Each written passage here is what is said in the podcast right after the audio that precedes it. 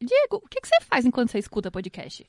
Ó, geralmente eu tô fazendo uma coisa que é bem chata. Sabe, tipo, tô tomando banho, quando eu tô lavando louça, quando eu tô vindo pra cá pro Estadão, porque também ônibus ninguém merece, né? É, eu geralmente escuto quando eu tô fazendo, sei lá, algum jantar em casa, que não vai ser alguma coisa muito elaborada, vai ser um macarrão instantâneo, né?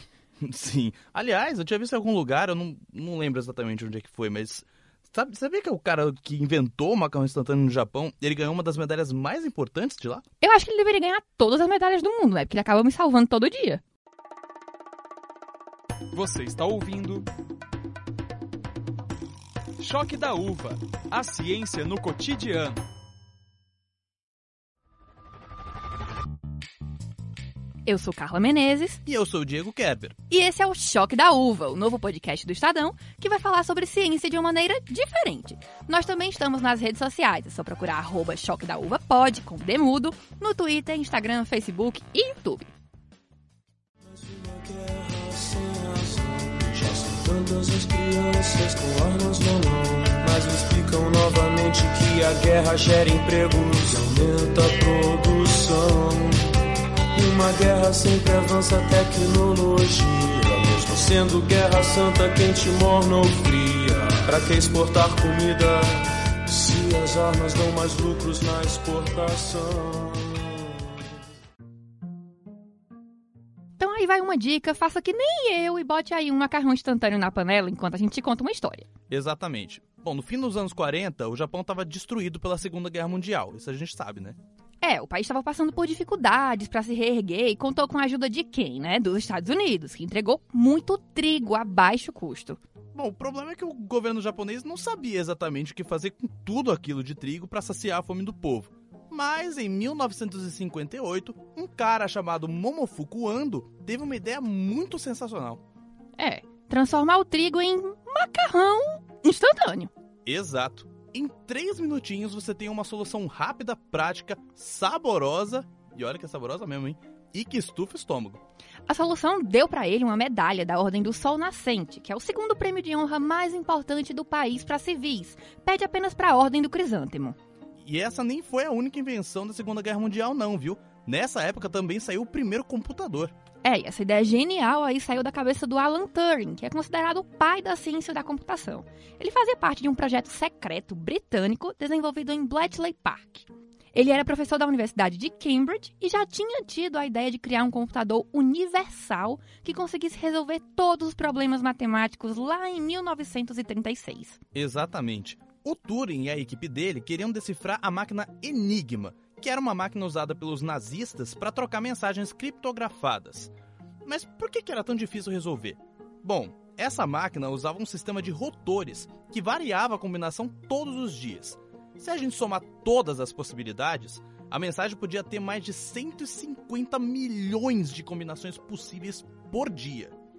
É, mas o primeiro computador eletrônico só foi usado pela primeira vez para decodificar a máquina Lorenz, usada apenas por Hitler para conversar com seus generais. O sistema era ainda mais complexo. Foi aí que nasceu o Colossus, que era um daqueles computadores que tomava uma sala inteira, sabe? Ele foi um projeto liderado pelo Tommy Flowers, que era um engenheiro e foi chamado pelo próprio Turing para desenvolver o projeto. Responsa, né? Responsa. Bom, esse computador foi usado entre 1943 e 1945 e tinha um sistema de 2.400 válvulas termiônicas e fitas perfuradas para servir como memória. Porque assim, a memória que a gente tem hoje no celular ou no computador não existia nessa época, né? Então a gente tinha que fazer uma gambiarra. A única função do Colossus era justamente desvendar o mistério da Lorentz. E no fim não é que deu certo. Aliás, deu muito certo. Afinal, o computador conseguia ler 5 mil caracteres por segundo. E isso foi importantíssimo, né, Carla? É, eu como grande usuária do Twitter, você falando aí em 5 mil caracteres por segundo, eu fico imaginando quantos tweets daria 5 mil caracteres. Mas vamos lá. Foi com a ajuda desse primeiro computador que fez com que eu pudesse twittar hoje, inclusive, com função específica, que os britânicos descobriram que Hitler havia caído na armadilha do dia D. O líder da Alemanha nazista mordeu a isca dos aliados de que eles iriam desembarcar na praia de Passo de Calais, na França. Só que a invasão rolou na praia de Normandia, alguns quilômetros distante. Essa informação foi crucial para que os nazistas acabassem derrotados durante a campanha de 1944. Mas assim, como era um projeto ultra secreto, tanto Flowers quanto Colossus nunca receberam reconhecimento global por esse trabalho. E, bom, os americanos tiraram vantagem e trouxeram isso para as pessoas comuns alguns anos depois. Aliás, para quem quiser, fica aí a dica para ver o jogo da imitação, Que né? inclusive concorreu ao Oscar, viu? É, e tinha o Benedict Cumberbatch, que é o Doutor Estranho que fez o Vingadores, tá? Pra- pra quem não sabe. Mas enfim, o ponto não é esse. O ponto é que a guerra faz com que os cientistas corram pra resolver um monte de problema o mais rápido possível. É o caso do macarrão instantâneo, que aconteceu depois da guerra, mas enfim. Tem o caso do helicóptero e até da própria internet que você tá usando pra ouvir esse podcast, né? Essas foram algumas das invenções nascidas durante o cenário de guerra ou de pós-guerra. É, e aí a gente chega num questionamento: como é que a ciência e a guerra caminham juntos? E como diabos algo usado pra canhões e mísseis acaba chegando na nossa casa? Pois é, calma que a gente já te conta, tá? Mas corre que eu acho que o seu macarrão tá pronto, viu?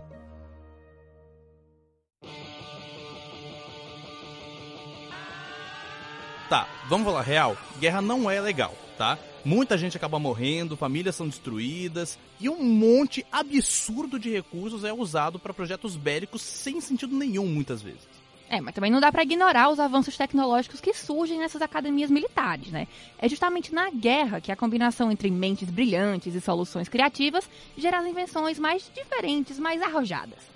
Dá pra adivinhar, né? O grande segredo para isso tudo é o dinheiro. Pra vocês terem uma ideia, de acordo com o Congressional Research Service, que é tipo um instituto de pesquisa de políticas públicas do Congresso americano, só na Segunda Guerra Mundial foram gastos 296 bilhões de dólares da época. É muita coisa. É, se a gente corrigir isso pela inflação, dá mais ou menos 4 trilhões de dólares. É muita grana. Só o projeto Manhattan, por exemplo, que criou a bomba atômica, teve mais de 20 bilhões de dólares em valor atualizado. Mas essa grana toda ajudou a popularizar invenções em vários campos. Um exemplo disso, né, Carla, é a penicilina. Apesar de ter sido descoberta antes, foi na Segunda Guerra que ela começou a ser produzida em massa. Até que a tecnologia chegue na sua casa, isso leva um bom tempo, mas parte do processo é acelerado em torno do esforço gasto para se pensar como melhorar a logística e a redução de gastos de produção. Dos sistemas de radar desenvolvidos no período é o Lorraine. O sistema acabou se tornando o precursor para o que viria a ser o GPS no futuro. Inclusive, esse sistema de radares levou também a modelos mais precisos de previsão do tempo. Esse avanço no estudo meteorológico, por exemplo, foi importantíssimo para a invasão dos aliados nas praias francesas do dia D dar certo. E também é importante para mim, né? Ainda mais aqui em São Paulo, que você nunca sabe se vai chover ou não, então já salvou muito a minha vida. É, mas nem tudo são flores. Pois é, é como a gente falou no começo do episódio, guerra não é legal. Foi com dinheiro de guerra que os americanos produziram a primeira e única bomba atômica utilizada como arma de destruição em massa. No dia 6 de agosto de 45, um enorme cogumelo de fumaça tomou conta da paisagem da cidade japonesa de Hiroshima. A ação matou entre 90 e 146 mil pessoas, de acordo com as mais variadas estimativas. E como se isso não bastasse, três dias depois eles fizeram a mesma coisa em Nagasaki. Quase 80 mil japoneses morreram, segundo estimativas. É, no campo da medicina, a ética passou longe do método científico, principalmente para os alemães e para os japoneses. Um dos mais terríveis médicos foi Joseph Mengele, conhecido entre os próprios nazistas como o anjo da morte. Ele fez vários experimentos macabros que no fim não tiveram quase valor nenhum para a ciência. Era ele que decidia, inclusive, se os presos dos campos de concentração iam para a morte, para o trabalho forçado, ou se iam ser cobaias desses experimentos, como cirurgia sem anestesia e remoção de órgãos. Aliás, para quem não sabe, o Mengele morreu no Brasil, né, cara? É verdade, Diego. Quando os soviéticos se aproximavam de Berlim, Mengele conseguiu fugir e acabou aqui no Brasil vivendo uma vida anônima. Curiosamente, ele continuou sendo descoberto até 1979, quando ele morreu de um AVC numa praia em Bertioga. Claro que ninguém sabia que era ele. Mas anos depois chegou a informação que aquele homem que morreu em Bertioga podia ser o Anjo da Morte. Aí, em 1985, uma equipe de cientistas forenses americanos, alemães e brasileiros foram descobrir se os restos mortais eram mesmo de Mengele. E eram. A informação foi confirmada com um exame de DNA feito em 1992. É, até agora a gente tem falado de experimentos dos alemães e tal, mas não foram só eles que conduziram terríveis experimentos, não, tá? Pois é, já lá na década de 30, o Japão, durante a invasão da China, começou experimentos lá na unidade 731, que era um laboratório secreto onde os médicos japoneses usavam os chineses para testar experimentos, como injetar doenças em corpos para estudar a reação deles. Apesar de muitas das tecnologias que a gente tem acesso hoje terem surgido em contexto de guerra, o repórter especial do Estadão Roberto Godoy, que cobre segurança e tecnologia militar, acredita que é preciso lidar com essa associação de forma pragmática. Na opinião dele, não dá para separar o ser humano da guerra. Diz aí, Godoy. A minha formação é na área de ciência social. Então, eu acho que isso tem muito a ver com o gênero humano faz parte do. A, a, componente guerreira faz parte do gênero humano. Então as pessoas podem até cinicamente ou, digamos, de uma maneira é, consciente, acreditar que isso pode ser diferente e que não é assim. Sinto muito, mas é. A gente tem. É, nós somos predadores, sem dúvida alguma, é, territorialistas é, e, de certa forma, a gente gosta de exercer dominação como espécie.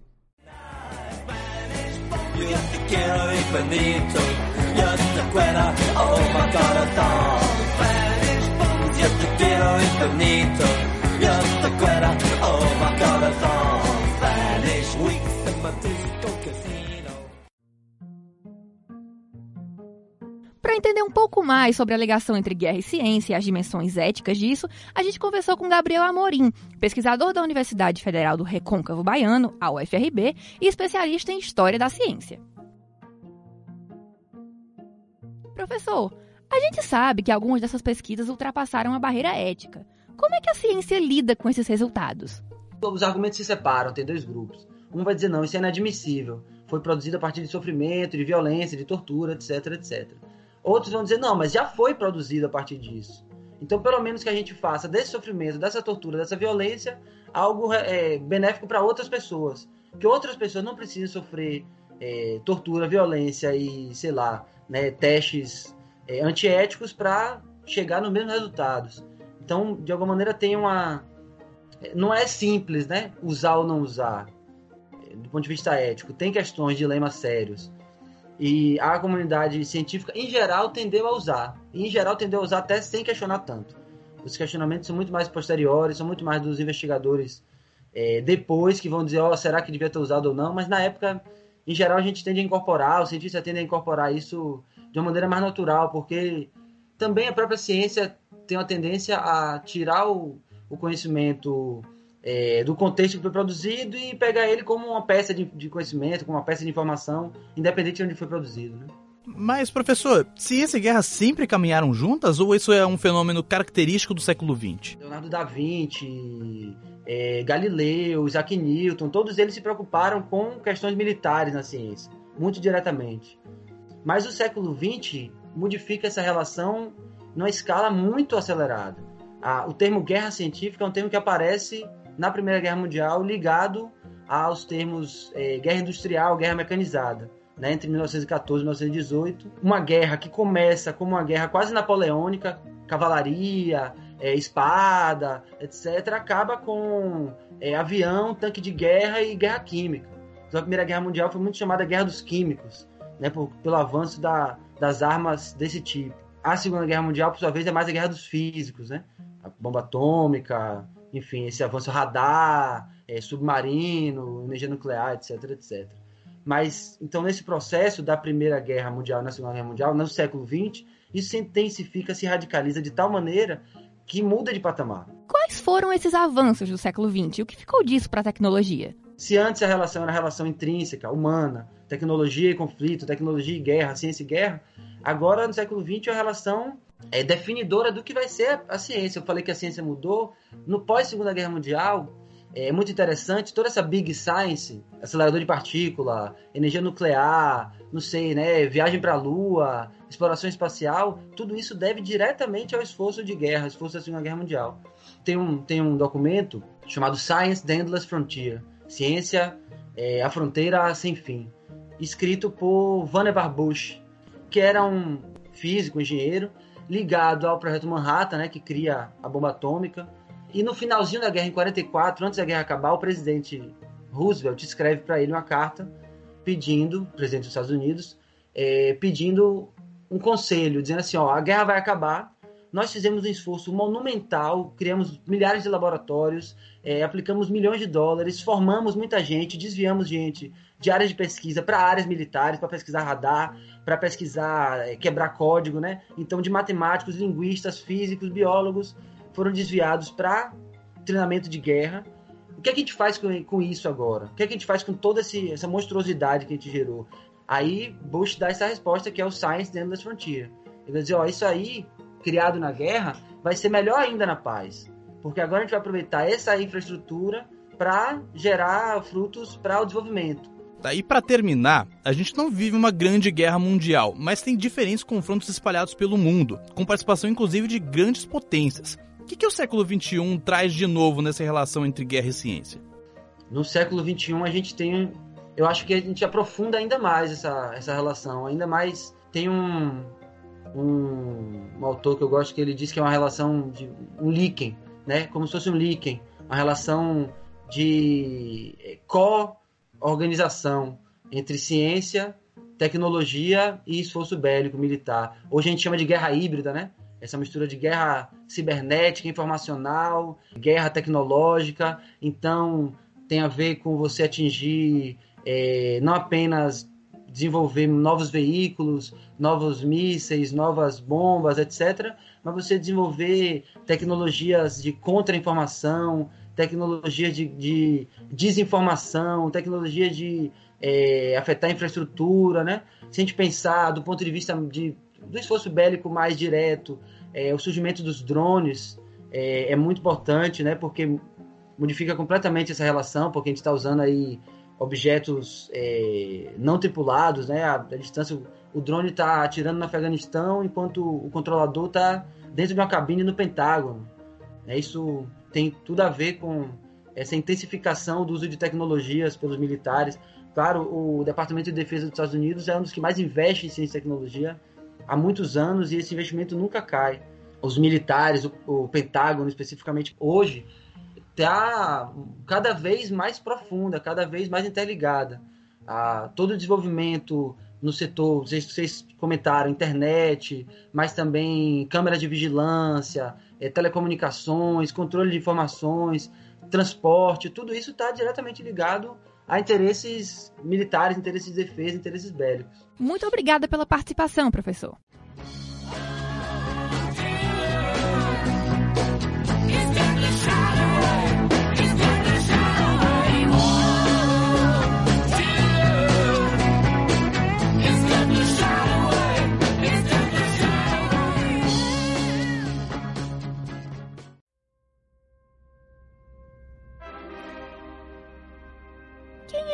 Da sétima arte, assim como é o grande piloto de van Maurílio dos Anjos, vai pegar a referência. Inclusive um beijo para você, Maurílio. E a referência é o filme 2001, Uma Odisseia no Espaço. Você lembra da cena de abertura desse filme? Acho que podia ser uma boa alegoria para tudo isso que a gente tá vendo aqui. É, como assim?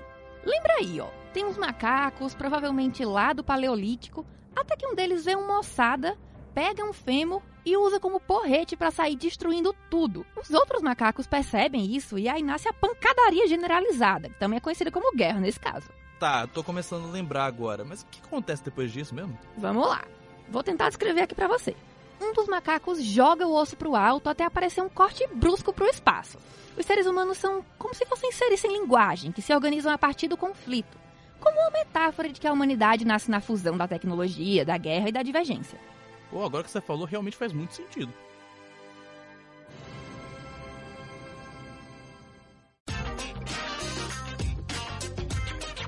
Manja do assunto. Quando tá escuro e ninguém te ouve, quando chega a noite e você pode chorar, há uma luz no túnel. Se você tá achando o programa um pouco denso e cansativo, essa é hora de recarregar a bateria, porque vamos falar com o baterista. Pegou o trocadilho? Nossa, esse pelo foi horrível, cara. Mas falando sério, o nosso repórter Matheus Figueiredo falou com o João Baroni, que é baterista do Paralamas do Sucesso. Atenção pra chamada! João Baroni, Pi Ribeiro, Herbert Viana, Paralamas do Sucesso! Olha, ele pode até ser mais conhecido como baterista dos Paralamas do Sucesso, mas também é um grande estudioso da Segunda Guerra Mundial. João Baroni já publicou dois livros, produziu um documentário e uma série de TV sobre o tema. Para começar, por que o baterista de uma das maiores bandas da história do Brasil tem tanto interesse pela Segunda Guerra Mundial?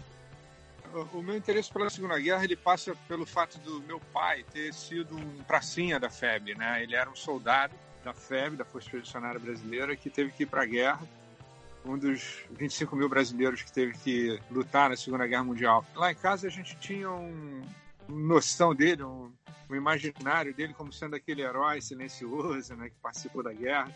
Meu pai não era militar, ele era apenas um brasileiro comum.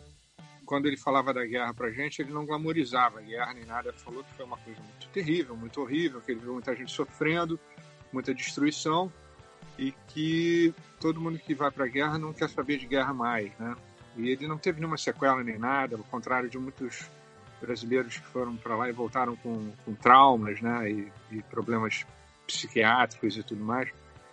Então ele ele apenas contava esse lado mais politicamente correto da guerra. Ele nunca glamorizou a guerra para gente. João, conta pra gente quando você começou a produzir conteúdo sobre a participação brasileira na Itália ali no final dos anos 90, eu acabei fazendo um antigo desejo se tornar realidade, que foi comprar um Jeep da Segunda Guerra. Então eu comprei um Jeep e restaurei o Jeep. E aqui no Rio a gente fundou um clube de, de interessados em, em, veículos militares antigos. Então a gente acabou é, ficando um pouco mais próximo dos, dos veteranos da Segunda Guerra, nesses eventos que aconteciam no desfile de 7 de setembro, no, no famoso dia 8 de maio, que é o dia da vitória, né? eu comecei a, a meio que é, tentar fazer um trabalho de valorização né, dessa, dessa página da nossa história que é tão interessante, tão cheia de, de episódios incríveis. É, o Brasil no final dos anos 30, como é que a gente acabou entrando no maior conflito armado da história da humanidade. A sua obra sobre os pracinhas, os oficiais brasileiros que foram lutar na Segunda Guerra Mundial, conta muito a abordagem diferente que eles tiveram com relação aos italianos. Qual foi o diferencial dos brasileiros entre os aliados? Brasileiros, enquanto latinos, né, se, se ressentiam muito do sofrimento. Inclusive, uma coisa que meu pai falava muito, né, como eles viram crianças e mulheres e velhos sofrendo, então promoviam né, eventos nas cidades para dar comida, dar mingau para a população local, né? é, os brasileiros acabaram ficando com essa, com essa é, lembrança muito terna do povo italiano de terem ajudado as pessoas que estavam tão necessitadas né, naquele momento tão terrível de destruição e morte. Então tem uma história que exemplifica muito bem isso, é que os brasileiros chegavam no meio de uma praça, de uma cidade, e promoviam panelões de mingau para a população. Em alguns lugares do, ali do norte da Itália, a palavra mingau virou um sinônimo de coisa boa entre, entre os italianos, entre a população local. Né? Então, um amigo meu que é muito especialista na participação brasileira é, na Segunda Guerra, um cara que mora em Montese, que é uma cidadezinha que foi libertada pelos brasileiros a troco de muito, muito combate contra os alemães. Ele conta essa história que o, os ingleses, eles quando tinham que ir embora no acampamento, eles cavavam um buraco jogavam tudo que tinha ali de sobra, cobertor, comida e remédio, e tacavam fogo. Os americanos, quando eles tinham que ir embora, eles eram um pouco mais gente boa, eles, eles davam esse resto de coisas para a população. E quando chegou a vez dos brasileiros, eles dividiam a comida deles com a população local. João, você conta que adquiriu uma paixão pelos carros utilizados na Segunda Guerra Mundial. Você acredita que houve uma evolução da indústria automobilística naquele período? Tanto pelo lado é, dos inimigos quanto pelo lado dos aliados, né? Você vê, por exemplo, os americanos eles tiveram a vantagem de estar longe do fronte de combate. Então, a indústria americana ficou imune a qualquer tipo de ataque, de bombardeios. O veículo militar mais produzido da Segunda Guerra Mundial era o caminhão de, de 6x6, né? o caminhão de três eixos, de duas toneladas e meia, que era o caminhão que levava todos os meios né, para a frente de combate. Né? Então, fabricaram mais de 600 mil caminhões de duas toneladas e meia, que foi o que fez a guerra pender para o lado dos aliados, né? Os russos, por exemplo, eles conseguiram levar toda a produção siderúrgica deles para trás dos montes Urais para ficarem protegidos dos bombardeios. Na verdade, é, quando você está com uma situação tão terrível como foi a guerra, né, e a necessidade de debelar um inimigo tão terrível como era o, nazismo, o fascismo, o imperialismo japonês na época, é, acho que se juntaram meios para poder resolver essa, essa parada de uma maneira definitiva. Então a gente viu ao longo da Segunda Guerra Mundial algumas das grandes invenções da humanidade ganharem é, ganharem a, coisa real, né? O avião a jato, por exemplo, que a gente hoje vê com tanta tanta tranquilidade, né? Os primeiros jatos foram usados na Segunda Guerra Mundial. Dali a pouco estavam virando aviões aí para levar a gente de um lado para outro do planeta, né? É, o radar, é, que mais? E culminando com a, com a, com a força devastadora da, da energia nuclear, que hoje é usada em prol né, da medicina aí, de uma forma espetacular, ajudando a curar, ajudando a prevenir doenças.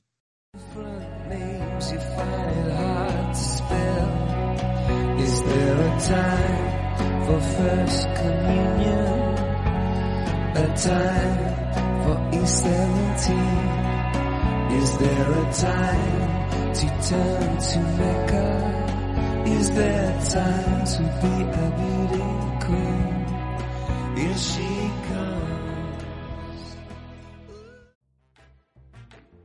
Quem foi de aprontar a aventura em casa, com certeza já quebrou alguma coisa para usar aquela famosa super cola e juntar tudo depois. E não tem coisa mais chata do que colar os dedos com esse treco. Peraí, cara, de onde surgiu esse assunto da super cola? Também é uma invenção da Segunda Guerra. Como foi a lata de aerosol, micro-ondas, nylon, o teflon da panela antiaderente. Tá, faz sentido. Então quer dizer que o minha volta certa de hoje vai ser como desgrudar o dedo da supercola, é isso? Isso. A gente conversou com o mestrando em Química da Universidade Federal de Minas Gerais, Lucas Cavalcante, para entender como se livrar desse negócio. Como descolar as partes do, do corpo que foram coladas por supercola? Bom, se você colou, se colou com supercola, primeiramente não se desespere. É possível removê-la. Podemos remover as colas utilizando solventes com natureza semelhante a fase dispersora utilizada nesses produtos. Por exemplo, para remover a cola branca de uma superfície, podemos utilizar a água, que é a mesma fase dispersora que se utiliza nas colas baseadas em PVA, como as colas escolares. As supercolas, por outro lado, não usam solventes como fase dispersora, mas o polímero, que é formado in situ, no momento, o policianoacrilato, ele é parcialmente solúvel em água e bastante solúvel em cetonas, então, se você colou o dedo, molhe-o em água morna e friccione a região. Certamente depois de um tempo, será possível remover a membrana plástica de policianoacrilato. Ou então, embora isso seja é, menos utilizado, mas é igualmente efetivo, pode-se embeber um algodão com removedor de esmaltes para unhas e passar na região do mesmo modo. Os dois métodos são bastante eficientes e pouco invasivos. Em hipótese nenhuma, tente puxar a membrana plástica que se forma, pois uma fina camada de tecido pode permanecer aderida à cola, levando a lesões. Mas vamos falar agora de coisa ainda mais séria, o vestibular. E aí entra o quadro Ajuda Aqui, em que a gente chama os professores para falar como o tema do nosso episódio pode cair na prova. Ajuda aqui!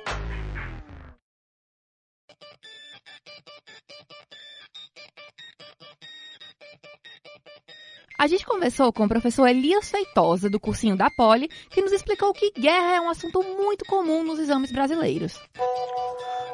É possível estabelecer uma relação entre o avanço científico e o contexto de um processo de uma guerra? Sim, é possível.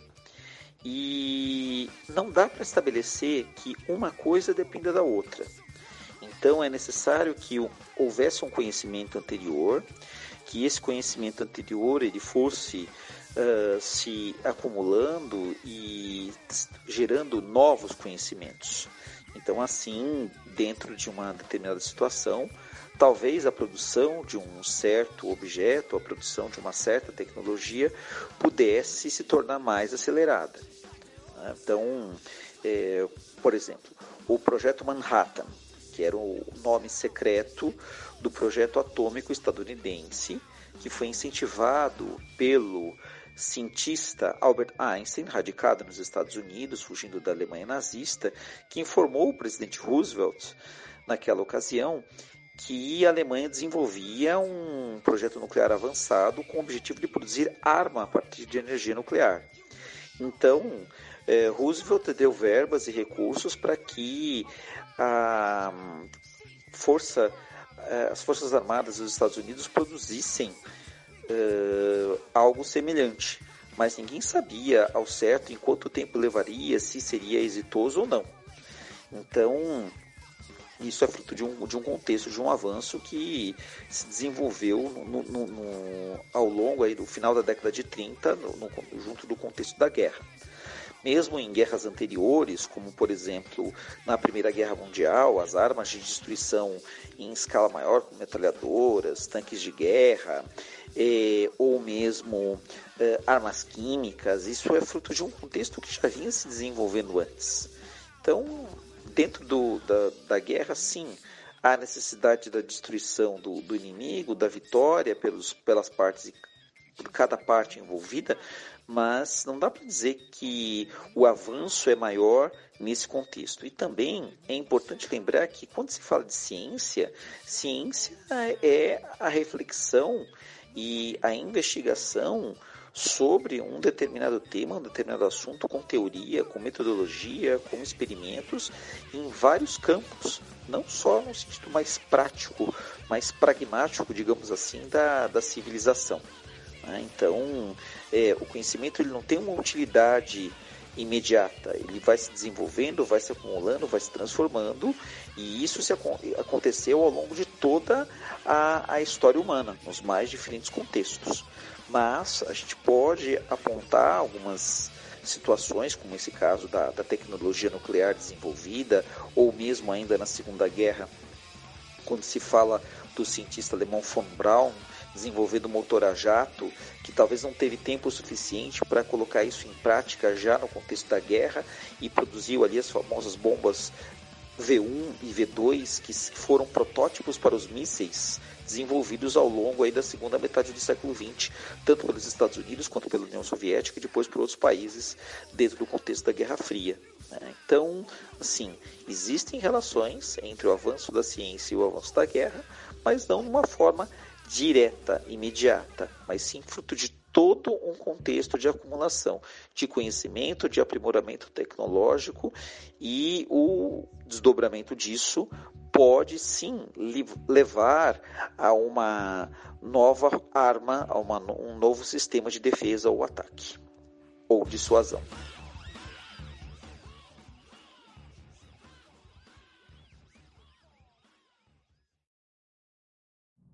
Com vocês, Prêmio Ig Nobel. A gente já viu que pesquisas para fins militares são motores para o desenvolvimento de muitas tecnologias. É, mas não é como se todo estudo rendesse exatamente a descoberta mais genial de todas, né? É, em 1994, o prêmio Ig Nobel de Biologia foi concedido a um grupo de quatro pesquisadores americanos que estudaram a etapa final do sistema digestivo de militares em serviço. É isso mesmo que você está pensando. Os pesquisadores foram entender o que acontecia com 500 fuzileiros navais e marinheiros no famoso troninho. Eles descobriram que quando estão em serviço, os militares têm prisão de ventre bem mais do que quando eles estão em casa. E para descobrir isso, os caras desenvolveram duas definições para prisão de ventre. Uma delas é quando o militar passava mais de três dias sem ir ao banheiro, e a outra se refere a lesões agudas no sistema anorretal. Os resultados indicaram que, quando estão trabalhando, um terço dos marinheiros não consegue ir ao banheiro para fazer o número 2. Que problemão, hein? Meu, que pesquisa mais esquisita. Mas eu queria aproveitar esse quadro para contar uma história maluca que a gente estava lendo hoje mais cedo. Eu acho que é muito boa, dá tempo? Eu não sei. É, produção, parece que sim, manda bala. Beleza. Então, essa história é sobre como a Austrália entrou em guerra com os emus. É, você ouviu direito. Emu, a ave que parece um avestruz. É mais ou menos a mesma relação camelo-dromedário, lhama-alpaca. O ano era 1932. A Austrália estava assolada pela crise causada pela quebra da Bolsa de Nova York em 29. E vamos correr para contar essa história que o tempo está acabando. É, foi uma crise pesadíssima essa de 29. Mas um dos que mais sofreram com essa crise foram os agricultores australianos. Por quê? Bom, eles não tinham mais como vender os seus produtos e estavam sofrendo com a peste dos emus, que simplesmente chegavam e destruíam a plantação toda. Mas agora é que o negócio fica bom. Boa parte desses agricultores eram veteranos da Primeira Guerra Mundial que ganharam terras do Estado pelos seus esforços. Indignados, os veteranos foram reclamar com o governo. George Peace, que era o ministro da Defesa na época, concordou em enviar soldados com metralhadoras para abater os bichinhos, ou bichões se preferir. E foi aí que começou a guerra. E o que aconteceu? Bom, eles foram para uma cidade no sul do país e tentaram atirar nos emus. Eles até conseguiram matar 50 das aves, mas o problema é que tinham mais de 20 mil. E o pior, para os soldados, os bichos pareciam conhecer bastante as táticas de guerra. A gente jura que não tá de brincadeira. Primeiro, eles corriam a mais de 40 km por hora e conseguiam resistir a algumas balas. Quando eram atingidos, os emus se dispersavam em pequenos grupos e saíam correndo desesperadamente. Por causa disso, milhares de balas foram desperdiçadas, mas eles não desistiram. No segundo dia de campanha, eles foram atrás de uma horda de mais de mil emus, mas menos de uma dúzia foi abatida pelos soldados.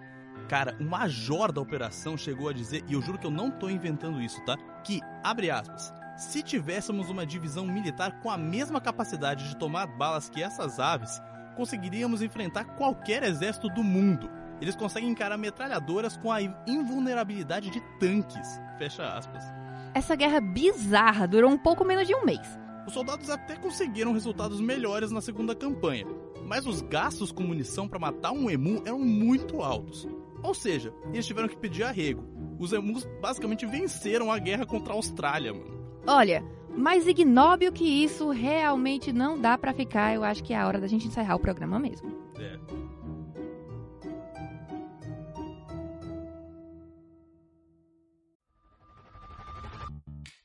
E este foi o Choque da Uva, um novo podcast de ciência do Estadão que explica tudo que você está afim de saber. Eu sou Carla Menezes. E eu sou Diego Kerber. Esse programa foi produzido pela trigésima turma do curso Estado de Jornalismo, os Focas do Estadão. O roteiro é de André Marinho e Levi Teles. A edição é de Matheus Figueiredo. A reportagem ficou com a Sandy Oliveira. E a produção é de Brenda Zacarias e Vitor Pinheiro. Aproveite e segue a gente nas redes sociais. Nós somos o Choque da Uva Pod, com Demudo, no Twitter, Instagram, Facebook e YouTube. Até a próxima! Tchau, tchau!